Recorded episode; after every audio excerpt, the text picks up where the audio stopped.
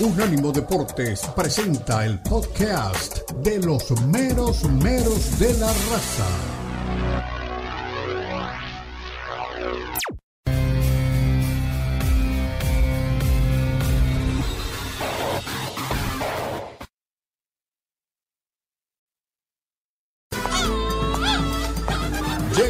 Los meros meros de la raza. El poeta Leo Vega, Omar Orlando Salazar y Lalo Leal nos brindarán una perspectiva suspicaz sobre los últimos acontecimientos en la Liga MX, las principales ligas de Europa, América Latina y la MLS, porque son los meros meros de la raza en Unánimo Deportes.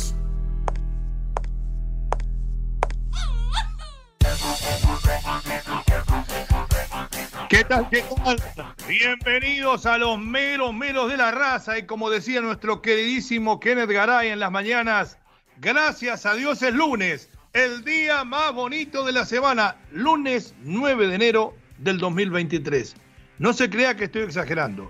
Piense cómo va de rápido el tiempo, lo que va a comprar para Christmas. Bueno, que parece seguir viviendo en Christmas es la Universidad Autónoma de México.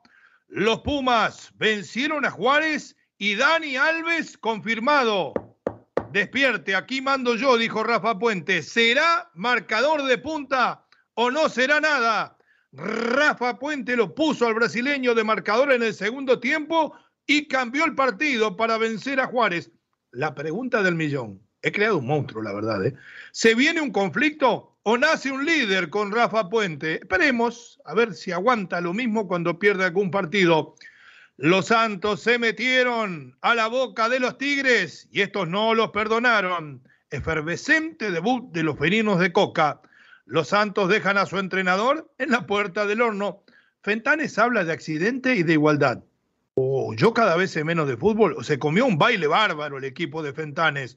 Tijuana y Cruz Azul no se hicieron daños, ¿eh? Y sigue el desorden administrativo en la máquina cementera. No llegan los refuerzos a tiempo hay problemas con las incorporaciones. Vamos a ver en qué termina toda su historia, pero hoy es un día importantísimo. Hoy es el día más importante de la primera fecha de la Liga MX Torneo Clausura 2023. Hoy debuta el campeón Pachuca ante los Camoteros. La pregunta es esta. ¿Es posible el doblete para el ballet de Guillermo Almada? Mm, difícil para Sagitario, diría un gran relator.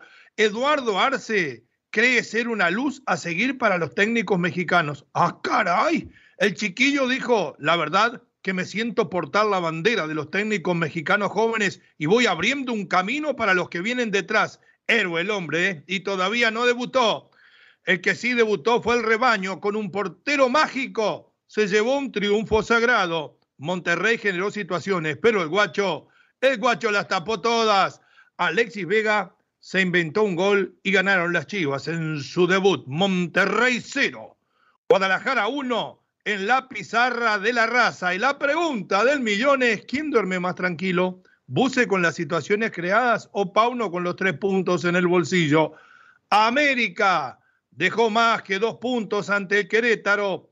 Las águilas siguen volando bajo y los gallos casi, casi cantan, pero hasta ahí llegaron. El que llegó hasta ahí fue el Real Madrid. Se quedó duro en la cerámica. El submarino amarillo hundió a los merengues. ¿Recuerda que dábamos ese pronóstico el viernes y nadie nos creía? Habla Carleto, habla aquí que se tiene aquí. El Barça de Xavi venció al Atlético del Cholo y es líder. Xavi le ganó a Simeone en la pizarra y festeja. Los de Simeone jugaron un poquitito mejor. Los de el Barça con el cuchillo entre los dientes al estilo del Cholo ganaron los de Xavi. ¿Se viene un Barcelona resultadista? ¿A dónde fue a parar el gen culé? Esa es la pregunta. Y hay buena noticia para nosotros los mexicanos que vivimos en Europa. El Mallorca le pegó al Valladolid y se desata el show del Vasco. Memo, ahora sí, en gran tarde, volvió a salvar a la Salernitana, el Chucky sale desde la banca y el Napoli es líder. Orbelín, camiseta amarilla y negra, gol clásico, victoria de la ECA frente al Panathinaikos y el pastorcito realmente comienza a cosechar elogios. Le doy la bienvenida a mis queridísimos compañeros y amigos que todavía no veo. No es necesario verlos tampoco las tres horas. Jugamos de memoria. Don Omar Orlando Salazar, querido relator, bienvenido. ¿Cómo le va? ¿Qué le dejó el fin de semana? Y no me diga deudas, porque hay liquidación por todos lados. ¿eh? ¿No está Don Omar? Eh, ¿Está Lalito Leal? Lalo, bienvenido. Como mientras, mientras, Omar, mientras Omar paga las deudas que se le acrecentaron en el fin de semana, porque aquí en la Florida hay especiales por todos lados. Le doy la bienvenida. ¿Cómo anda? Bienvenido. Sensaciones del fin de semana y le aclaro para que empiece con el pie derecho. Futbolísticas nada más. Las otras me las cuenta en la pausa. Adelante, Larito. ¿Cómo está, mi querido Leo? Un placer saludarle, un gusto estar aquí con usted, un gusto compartir micrófonos con usted, con Don Omar, con la audiencia. Que tengan un estupendo inicio de semana. Un gusto estar con todos ustedes. Ya lo comentabas, mi querido Leo, increíble. El partido oficial número 4436 en la historia del Real Madrid es el primero en sus 121 años de historia sin un solo jugador español en el once inicial. Carleto empezó a improvisar y no pasó nada. Un austriaco, dos alemanes, tres franceses, un belga, un uruguayo que ha venido a menos después del Mundial, como que el Mundial no le hizo nada bien, dos brasileños, un croata y ni un solo español jugó con fuego Carleto Ancelotti. O sea que son las chivas al revés. Todos extranjeros y perdieron. Exacto. todos mexicanos y ganaron, para que aprendan. Para que aprendan que sí se puede con mexicanos, esas chivas, ¿eh? Es más, debería llevarse 11 mexicanos en Madrid. Mire lo que le digo. Oh, no, no, no, eso estaría genial. Si con un mexicano, cuando se llevaron un mexicano, la rompieron con el chicharito. Sí, sí, sí. ¿Vio que el Vasco recordó al Chicharito? Cuando le preguntaron sobre su jugador que marcó el gol que ingresó de cambio, Prats, buen cambio, le dice, eh, ¿has visto otro goleador de esas características que cada vez que lo ponen moja? Dijo, y Prats es mi Chicharito. Eh, claro, Javier Vasco Aguirre recordando a Javier Chicharito Hernández, fenómenos los dos, ¿eh? Porque Javier está a seis puntos de Europa, a seis puntos de Europa cuando antes necesitaba seis puntos para salvarse, estaba a seis puntos para poder salvarse de la quema del descenso. Hoy en día está a seis puntos de Europa. ¿Usted vio la conferencia de prensa del Vasco? Vamos a empezar a adelantarnos en eso, igual lo vamos a ver en tele. ¿La vio? ¿La escuchó? Sí, claro, claro, claro. ¿De dónde salió no voy a decir un, ya no voy a empezar calificando mal a la gente, pero podría parafrasear a Messi. ¿De dónde salió este muchacho que hay que mandarlo para allá? Que le preguntó, sí, gana, pero ¿le conforma su forma de jugar? A mí lo que me importa es el lugar que está mi equipo en la tabla. pero ahora tiene que. El Barça gana con el cuchillo entre los dientes y le piden, le piden tiquitaca al Vasco. Estamos todos locos, ¿eh? El Barça hace siete goles en 15 partidos nada más, siete goles en 15 partidos y le piden al Vasco Javier Aguirre jugar bonito, jugar como el Bayern. Este Barça me gusta. Este Barça me encanta como juega. Ojalá juegue todo el año así. Recuerda que yo le dije que iba a sacar siete puntos de ventaja, ya sacó tres. Y sin Lewandowski, ¿eh? Y con el cuchillo entre los dientes. Y usted hablaba de lo de Fede Valverde. Sí, no está en el nivel de antes del Mundial, pero creo que le ha costado a muchos de los jugadores volver después. Ahora lo de Araujo, que está nuevito, con aductor recién puesto, estrenando aductor, la verdad que es impresionante. El partido pasado hace un gol, salva un gol en la línea y en este salvó del empate en la raya, ¿eh? La verdad que es culpa de Grisman. Yo creo que no es tanto acierto de Araujo, Grisman con su cabello espectacular, todo rosado. Lo del pobre, todo robado. ¿Qué de calzones rosados? ¿Quién? No, no, son calzones amarillos para Año Nuevo. ¿De quién está hablando usted? de, Grisman, Ah, de la cabeza de Grisman.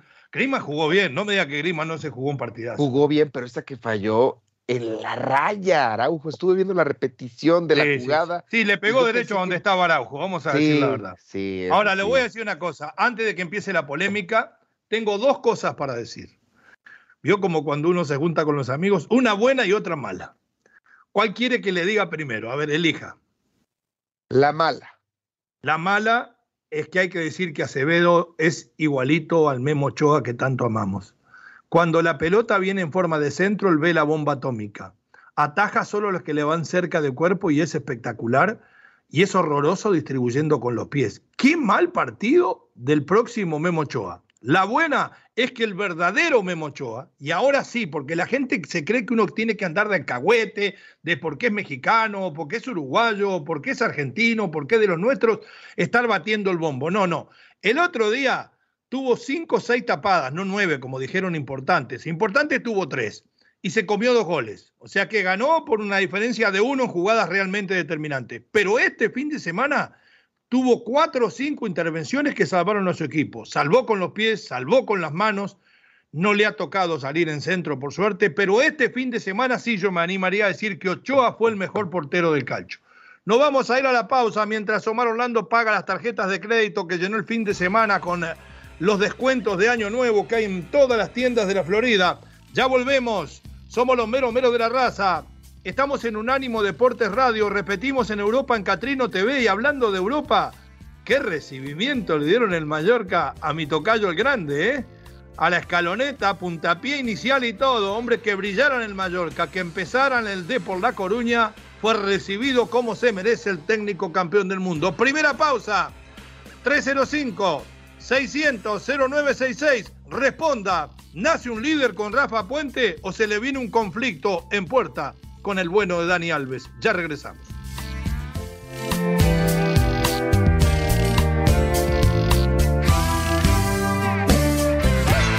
Los podcasts de Unánimo Deportes están disponibles en Apple Podcasts, Spotify, Audible, Audible, audible.com y donde prefieras escuchar podcasts.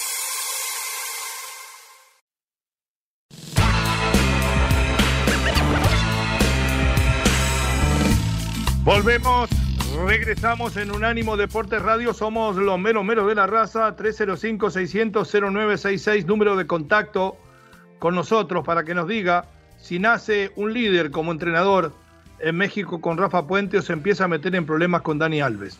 ¿Por qué se lo digo?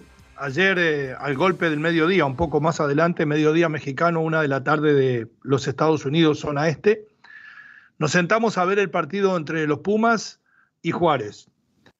Yo primero voy a arrancar por el lado de Juárez. Creo que el Toro Fernández, por ser tonto, ayudó a que su equipo perdiera el partido. Porque había arrancado muy bien. Bueno, está, está loco porque lo quiere Peñarol. Se cree que lo quiere Peñarol. Mete un desborde por el sector izquierdo, la invitación al gol y el 1 a 0 a favor de Juárez y parecía que se le venía la noche al equipo que dirige Rafa Puente y goles de Medina. Después de eso, las cosas empezaron a cambiar. Eh, había arrancado con Benevendo por el sector derecho como marcador de punta a Rafa Puente y lo sustituye al arranque de la segunda mitad con Dani Alves. De ahí empezaron a pasar cosas importantes. El técnico, usted lo escuchará después, decir que quiere a Dani de marcador de punta, que es de los mejores de la historia, y en eso estamos todos de acuerdo. Pero tuvo la habilidad, ya que no tenía que dedicarse tanto a marcar, porque realmente lo que hacía el equipo de Juárez es defender eh, su gol, inclusive cuando entra el chico Laine, Maurito, que para mí debió haberse quedado en el América. Entonces, como el equipo de Juárez estaba instalado desde el círculo central hacia atrás, pudo ofender y lo hizo por donde ataca casi siempre Dani, donde jugó el campeonato pasado, en la posición del carril del 8. Yo le conté cuatro asistencias maravillosas, dos de ellas casi gol, una de ellas que termina en gol de Salvio, la primera a la espalda, creo que fue de Salcedo, lo deja prácticamente mirando para la tribuna, le gana eh, la zona ciega de la defensa, el argentino define y es el 1 a 1. Después en el segundo gol de, de Dineno de penal, también la jugada es suya. La jugada muy buena, con una muy buena asistencia, invita al gol a uno de sus compañeros y viene ahí la falta penal. Y ganó Pumas porque hizo las cosas mejor, principalmente en el segundo tiempo y porque la roja, de el Toro Fernández a los 40 minutos, la verdad, dejar a su equipo ganando 1 a 0 con 10 a los 40 minutos es imperdonable y no es cosa nueva para el Toro. Pero los cambios que hizo, el ingreso por eh, derecha de Dani Alves y en su momento el de, de Oliveira por izquierda, prácticamente siendo casi un carrilero, después en la mitad de la cancha quita arriba si pone a Álvarez, que también le da una muy buena mano, terminó dándole la razón al técnico de Pumas y se lo termina ganando con los cambios a Hernán Cristante. Ahora, la pregunta es, ¿va a bancarse a Dani Alves algún partido más de suplente? ¿Se va a aguantar a Dani Alves de lateral derecho? ¿O el brasileño va a hacer como hizo ayer, jugar por el carril del 8? Porque esto le puede traer complicaciones, porque a la hora de defender juega tan cerca del arco rival ayer el de Talavera en una posición tan ofensiva que cuando tenga que recorrer, si los de atrás no le meten el relevo, se va a meter en problemas. Escuchemos al técnico de los Pumas y después el análisis de nuestro queridísimo compañero Lalo Leal de este Pumas 2, Juárez 1. Y Dani Alves, bueno, al menos yo creo que todos los que estamos aquí lo conocemos perfectamente y, estamos ante un, si no el mejor lateral derecho de la historia, yo creo que top 3 es sin duda alguna lateral derecho. Por eso, evidentemente, nosotros si tenemos a un top de la historia en su posición natural, es donde más nos puede ofrecer. Eso es lo que nosotros consideramos. Respetamos otras opiniones, por supuesto. Este, bueno, al final siempre será importante ganar y evidentemente arrancar eh, sumando tres de local es fundamental. Después, evidentemente, vendrá el análisis, el diagnóstico. El primer tiempo distó mucho de lo que pretendemos, muy alejado de lo que hemos entrenado y trabajado. Y en el segundo tiempo, ante un contexto que cualquiera pensaría que es favorecedor, porque teníamos una superioridad numérica, el rival replegado, se vuelve luego complejo poder entrar cuando el rival hace un bloque tan bajo y creo que fuimos pacientes y fuimos capaces de, generar opciones de peligro y de acceder a, a un triunfo que pues, evidentemente la afición lo anhelaba y nosotros también y que nos da tranquilidad para corregir y seguir trabajando. Bueno, hasta ahí la palabra de Rafa Puente y le confieso que no había escuchado sus declaraciones. Anda muy acertado, su análisis es muy parecido al que dimos nosotros. ¿Le da la gasolina a Rafa Puente para mantener o en la banca o en el lateral derecho a Dani Alves a Rafa Puente? ¿O Dani va a jugar de lo que quiera? Y la otra pregunta, a Lilini, ¿le faltaron pantalones para hacer lo que hizo Rafa ya de entrada en el primer encuentro? Juárez estaba mermado, Juárez ganaba de forma tranquila, era un picnic, una pachanga allá en Ciudad Universitaria y de repente Gabriel Fernández se volvió loco al 41, empezó a aplaudirle al árbitro y el árbitro no dudó, Oscar Macías Romo, un pésimo arbitraje hay que decirlo, lo último fue un robo descarado, un robo horrible, asqueroso. Y la expulsión de Gaby Fernández creo que se aceleró bastante. Tenías al árbitro encima, le mientas la madre, le aplaudes en su cara, pues tenía que reaccionar. Y ya dejó a su equipo con 10 y mató a. ¿Sabe qué le dijo el árbitro cuando le sacó la roja? ¿Qué, ¿Qué le dijo? Anda para allá, bobo. Nuestro Don Omar. Relator, bienvenido. ¿Cómo le va? ¿Compró mucho en este fin de semana de, de liquidación de Año Nuevo? ¿Llenó las tarjetas como hice yo o usted es un tipo consciente? No, consciente, consciente. Ahora, eh, mil excusas por las fallas técnicas, no podemos comunicarnos no, no en el debido tiempo. Pero bueno, aquí estamos. Y no, ¿Le, ¿Le da Rafa cosa. Puente la gasolina para ponerlo de suplente o de lo que a él se le antoje a Dani Alves o va a terminar como Lilini a los pies del brasileño? Pues yo creo que hay respeto de parte de Rafa Puente sobre lo que ha sido eh, la figura de Dani Alves, ¿no? Se entiende perfectamente. Aunque hay que decir también otra cosa, Dani Alves no es que haya llegado de mala forma al, al partido, su preparación físico-atlética la rindió allá en territorio de Barcelona, él hizo trabajo eh, de prácticas con el B del Barcelona, así que pues uno puede entender que, que viene por lo menos entre todas las cosas que hizo, porque tiene una denuncia por acoso sexual. Sí, ¿no? sí, Tuvo sí, tiempo para pero todo. Él, él, y lo citábamos en días anteriores, él hizo justificación eh, de eso, no justificando el acto, sino al contrario, eh, diciendo que había habido una mala interpretación y bueno, que sí le estaba haciendo daño ese tipo de situaciones que se han presentado. Pero al margen de ello, yo le quiero comentar, yo creo que por lo menos el comienzo es alentador para el equipo de Pumas, eh, en medio de la incredulidad que genera siempre Rafa Puente, porque no hay, que, no hay que negarlo.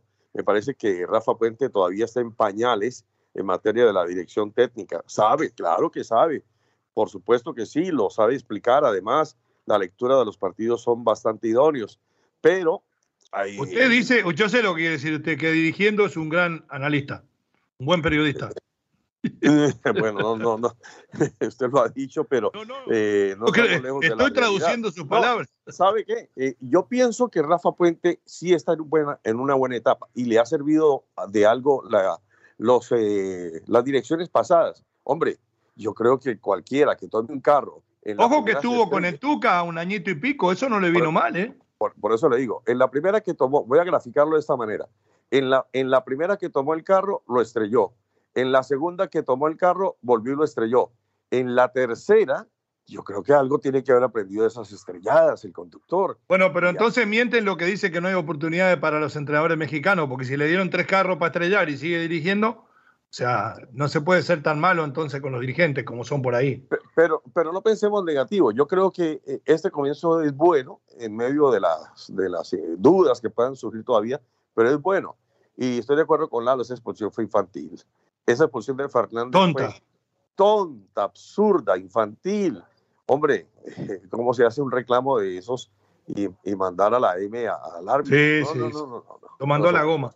Sí. Bueno, perfecto, De lo de, Lilini, pues yo creo que todavía esto, esto está arrancando, es cierto, pero yo creo que Lilini ya tiene una base y, y, algo tiene que haber también servido lo que fue su experiencia en Pumas. Entonces, dejemos que pasen por lo menos unos dos, tres partidos a ver qué, va a suceder.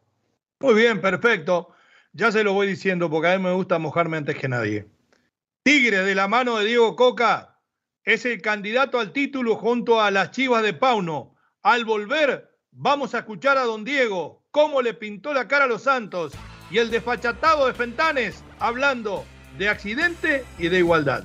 Ya regresamos, somos Unánimo Deportes Radio 305-600-0966, el número de contacto con la raza. Ya volvemos.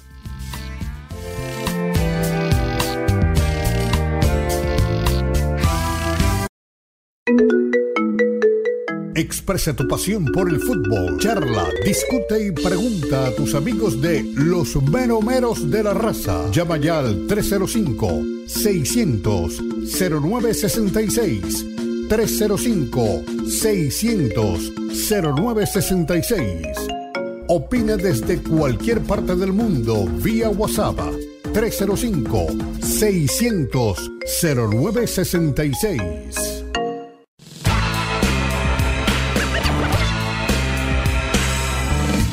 Volvemos, regresamos en los meros meros de la raza. Qué voz la de Omar Ariza eh, en ese comercial. Eh, como dice Omar Ariza, 305-600-0966, teléfono de contacto con la raza. Si no lo recuerda, que 1-800 Güeyes y ahí lo vamos a atender. Eh, ya pasamos por uno de los felinos, que son los Pumas. Vamos con el líder de la competencia. Puntero, primero, absoluto, por diferencia de goles, los Tigres de Diego Coca, que no es mi amigo, ¿eh? pero me gusta tanto como juega que lo voy a buscar para ver si podemos ponernos a conversar y llegar a un acuerdo. Un equipo muy práctico, muy vertical, muy directo. Si tanto tiki-taka en la mitad de la cancha, escuchaba decir gente por ahí que pasa que es difícil, ¿no? Para ponerse un par de zapatos de fútbol hay que pasar por encima de 500. Para que le den un micrófono se lo dan a cualquiera. Tiene tres contenciones, tres volantes de marca. Tigres e igual genera. ¿Qué tres volantes de marca? De marca vamos a decir, 100%, como puede ser un picapiedra como Gidio los Ríos, no tiene ninguno.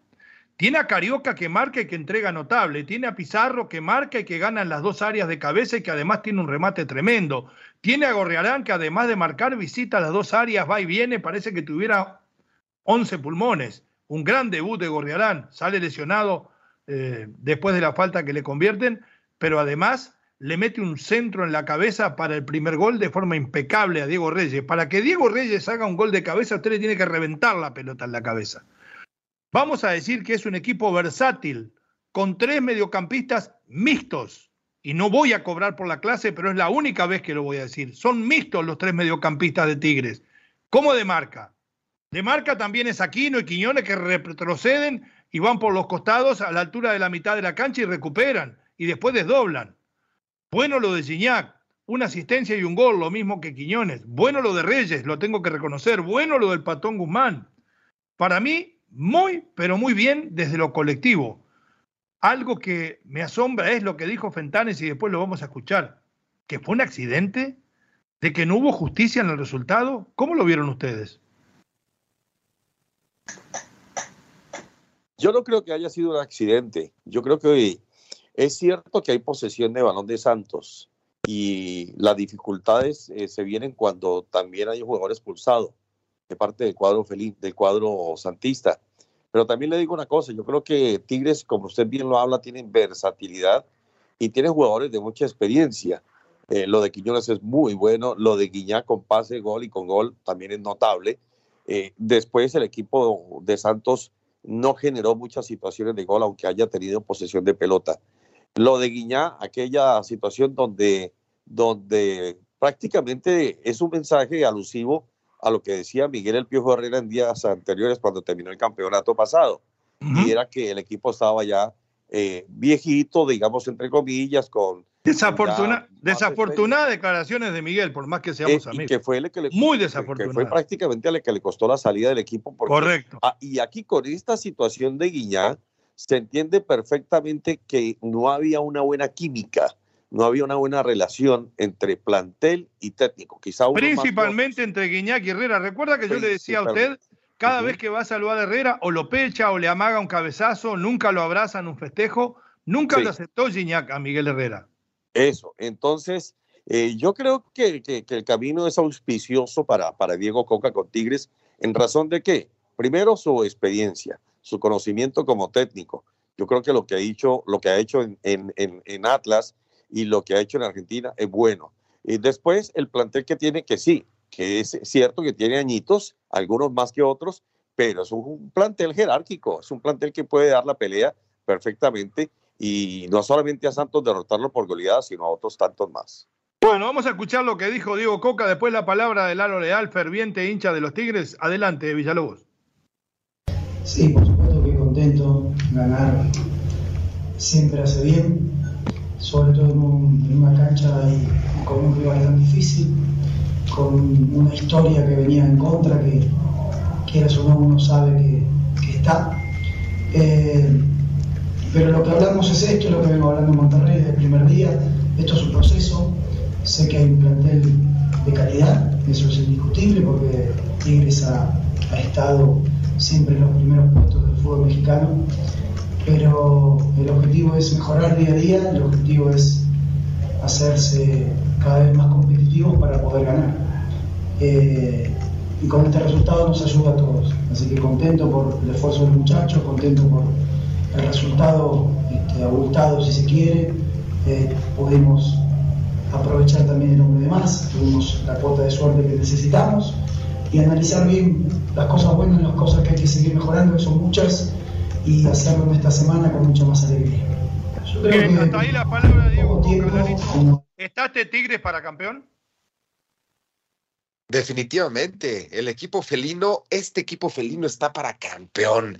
Me impacta de repente la cadena F que titula Los Tigres del argentino Diego Coca.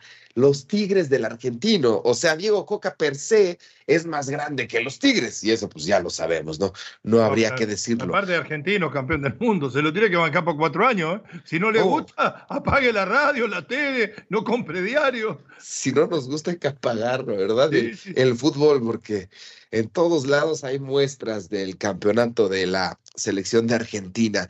Entiendo lo de la expulsión, pero esta cayó poquito después del minuto 60, pero Tigres fue muy superior y lo dejó claro desde el minuto 7, en donde Diego Reyes aceptó un pase del uruguayo Fernando Gorriarán y así puso el 1 por 0. No es un accidente, Tigre superior, la expulsión simplemente le facilitó el trabajo, le facilitó el proceso, pero tienes a Guiñac convertido también en un gran jugador. No tuvo una buena pretemporada, incluso por ahí tuvo una contusión cerebral, no tuvo una buena pretemporada y ya en la primera jornada, desde ese momento, pues está levantando la mano para ser uno de los principales protagonistas. Creo que Tigres va a arrasar con el campeonato, ¿eh? Mm. Bueno, yo y además me, me- me apoyo en su última frase. Yo creo que el campeonato va a arrasar con Fentanes. A ver qué dice Fentanes de este accidente del partido frente a Tigres. Sí, evidentemente que empezar perdiendo con, tantos goles de diferencia generan una, primera sensación de amargura, no es ni cerca el, resultado que esperábamos y creo que como bien dices, eh, hay muchas circunstancias que derivaron en, eso. La realidad es que la, propuesta fue igual que el torneo anterior en cuanto a tratar de buscar el partido, ser valientes, ir para adelante, incluso en la inferioridad numérica, el ajuste que se hace táctico, el 4-3-2, para mantener la posibilidad de. Tenemos situaciones para, para empatar previo a la, a la tarjeta, post tarjeta, y en el afán de buscar, insisto, ¿no? el, empate, dimos espacios que perfectamente capitalizaron. Estos equipos como, como Tigres, con, con el oficio que tienen, cuando les regalas, te, arrebatan y, no desaprovechan. ¿no? La numérica y desaprovechar goles y ya los espacios detrás de no concretar que dejamos los, supieron capitalizar. Pero, pero me quedo con la, con la valentía mostrada, eh, con la intención ofensiva de buscar a un equipo que se armó 5-4-1 en el primer tiempo y, que nos, nos jugó a, la transición y me quedo con la lección de, de que evidentemente tenemos que seguir trabajando en contundencia, en definición, para lograr convertir y tener cierto manejo de, partido, que hoy al no convertir, no lograr empatar, nunca pudimos hacer un, manejo más equilibrado, ¿no? Es decir, fue, siempre irlo a buscar y bueno, no se logró concretar y pues no, terminamos encontrando. Bien, hasta ahí la palabra del Fentane. Mira la diferencia, él se queda conforme con el manejo, con lo que jugaron, y enfrente hay un equipo que ganó 3 a 0 y decía Diego Coca de que hay cosas que todavía no le gustan del equipo y que hay que corregir. Y hablaba también Fentane de los cinco hombres en el fondo. Sí, eh, lo que había eran tres, los otros dos eran laterales volantes. Yo a Quiñones lo vi muy pocas veces recorrer hacia su campo. Y ni que hablarlo de Gorriarán, que jugó como interior, y Garza, que subía como loco por el lateral derecho. Mucho más eh, directo, mucho más práctico, mucho más equipo el de Diego Coca. Nos vamos a ir a la pausa, pero antes le digo, información que nos facilita con su trabajo arduo cada día el arquitecto Tomás Colombo, el futbolista iraní Amir Nazar Asadani evitó la ejecución, pero fue condenado a 26 años de cárcel. En un juicio sin garantías, el jugador había sido condenado por el supuesto asesinato de tres miembros de las Fuerzas de Seguridad Nacionales y por unirse a las protestas en favor de las mujeres. Sin embargo, la presión internacional a través de diferentes organizaciones de derechos humanos lograron modificar la pena que era de pena de muerte. Por primera vez en mucho tiempo me siento útil, me siento feliz de haber hecho algo. Como parte firmante de aquella demanda que se había puesto en el mundo y que invitaban a todo el mundo a firmar para que por favor no fuera condenado a muerte a Sadani. Sigue siendo injusta, de todas maneras, la determinación, pero se ha salvado una vida. A todos aquellos que se atrevieron a poner su nombre, dirección, número de teléfono, email para firmar y apoyar esta causa, gracias, desde el corazón. Dios se los va a pagar. Nos vamos a la pausa. Al volver de la misma nos metemos en el arranque del Cruz Azul. Nos metemos en el arranque de equipos tan importantes como el Pachuca, que esta noche el campeón debuta frente al Puebla. Ya regresamos.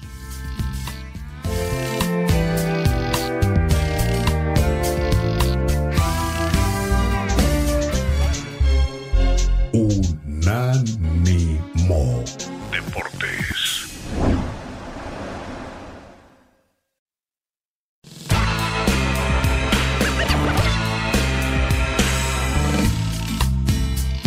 Volvemos, regresamos en Unánimo Deportes Radio, somos los meros meros de la raza, Bobby Martínez, Roberto Martínez, el técnico que dirigiera en Bélgica, inclusive a su propia selección de ascendencia española, es el nuevo técnico de la selección lusitana de la selección portuguesa.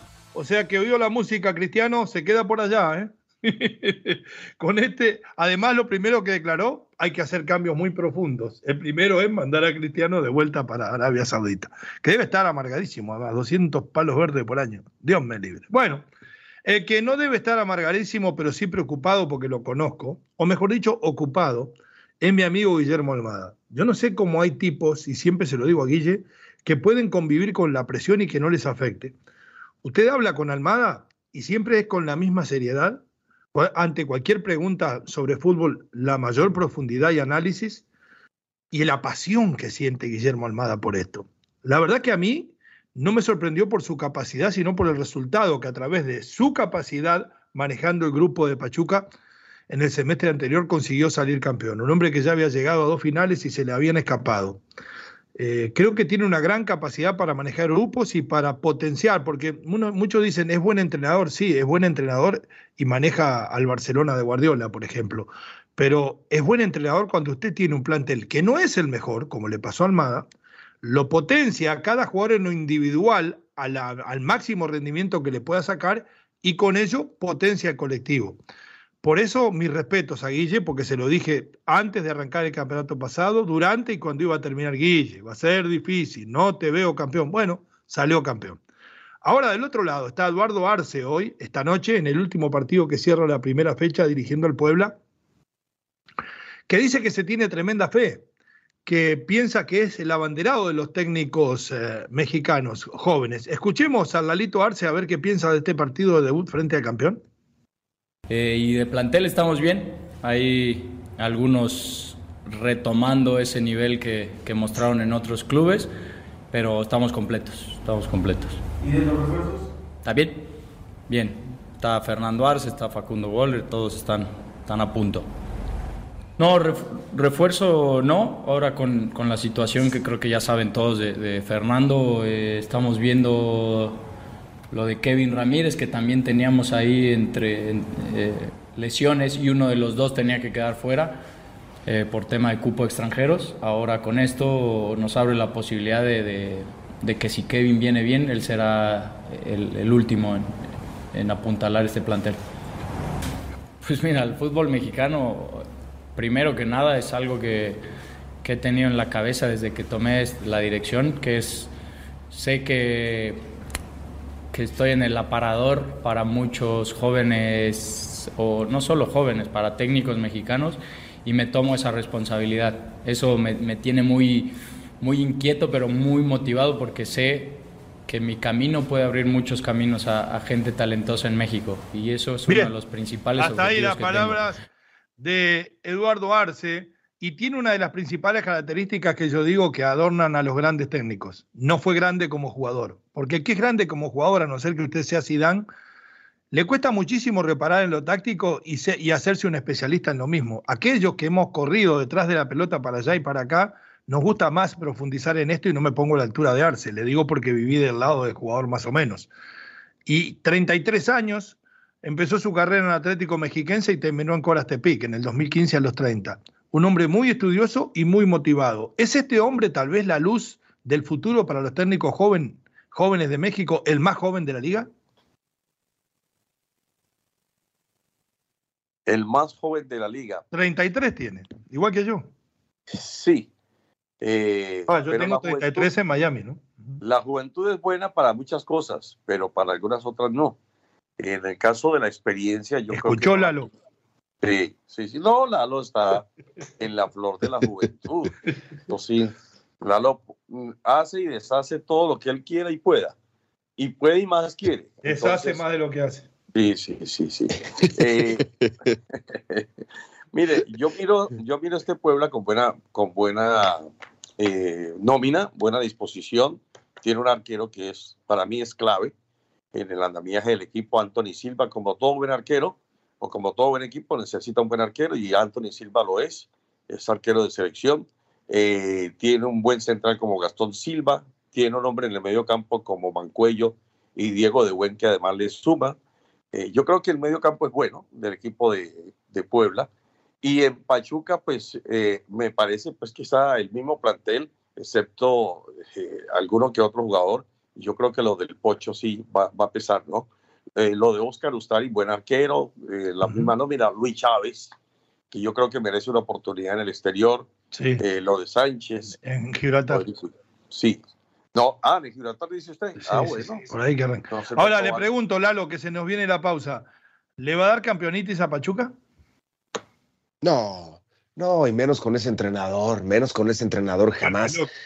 Jamás le va a dar campeonitis al Pachuca y con ese entrenador tan intenso, vive el fútbol muy intenso. Yo me acuerdo de la final del Atlas allá en Pachuca, en el bicampeonato, el este Almada dirigiendo el torito, el torito, eso, el baloncito que juegan en círculo. eso lo hace Mourinho también, ¿eh?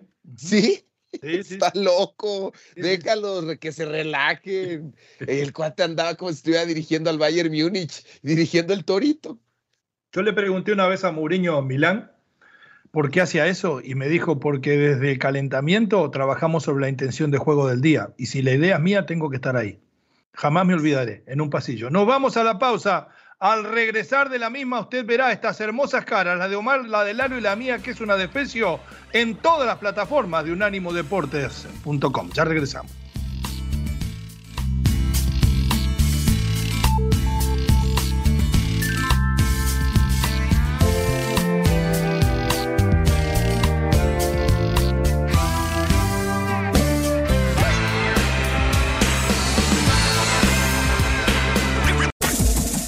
Este fue el podcast de los meros meros de la raza, una producción de Unánimo Deportes.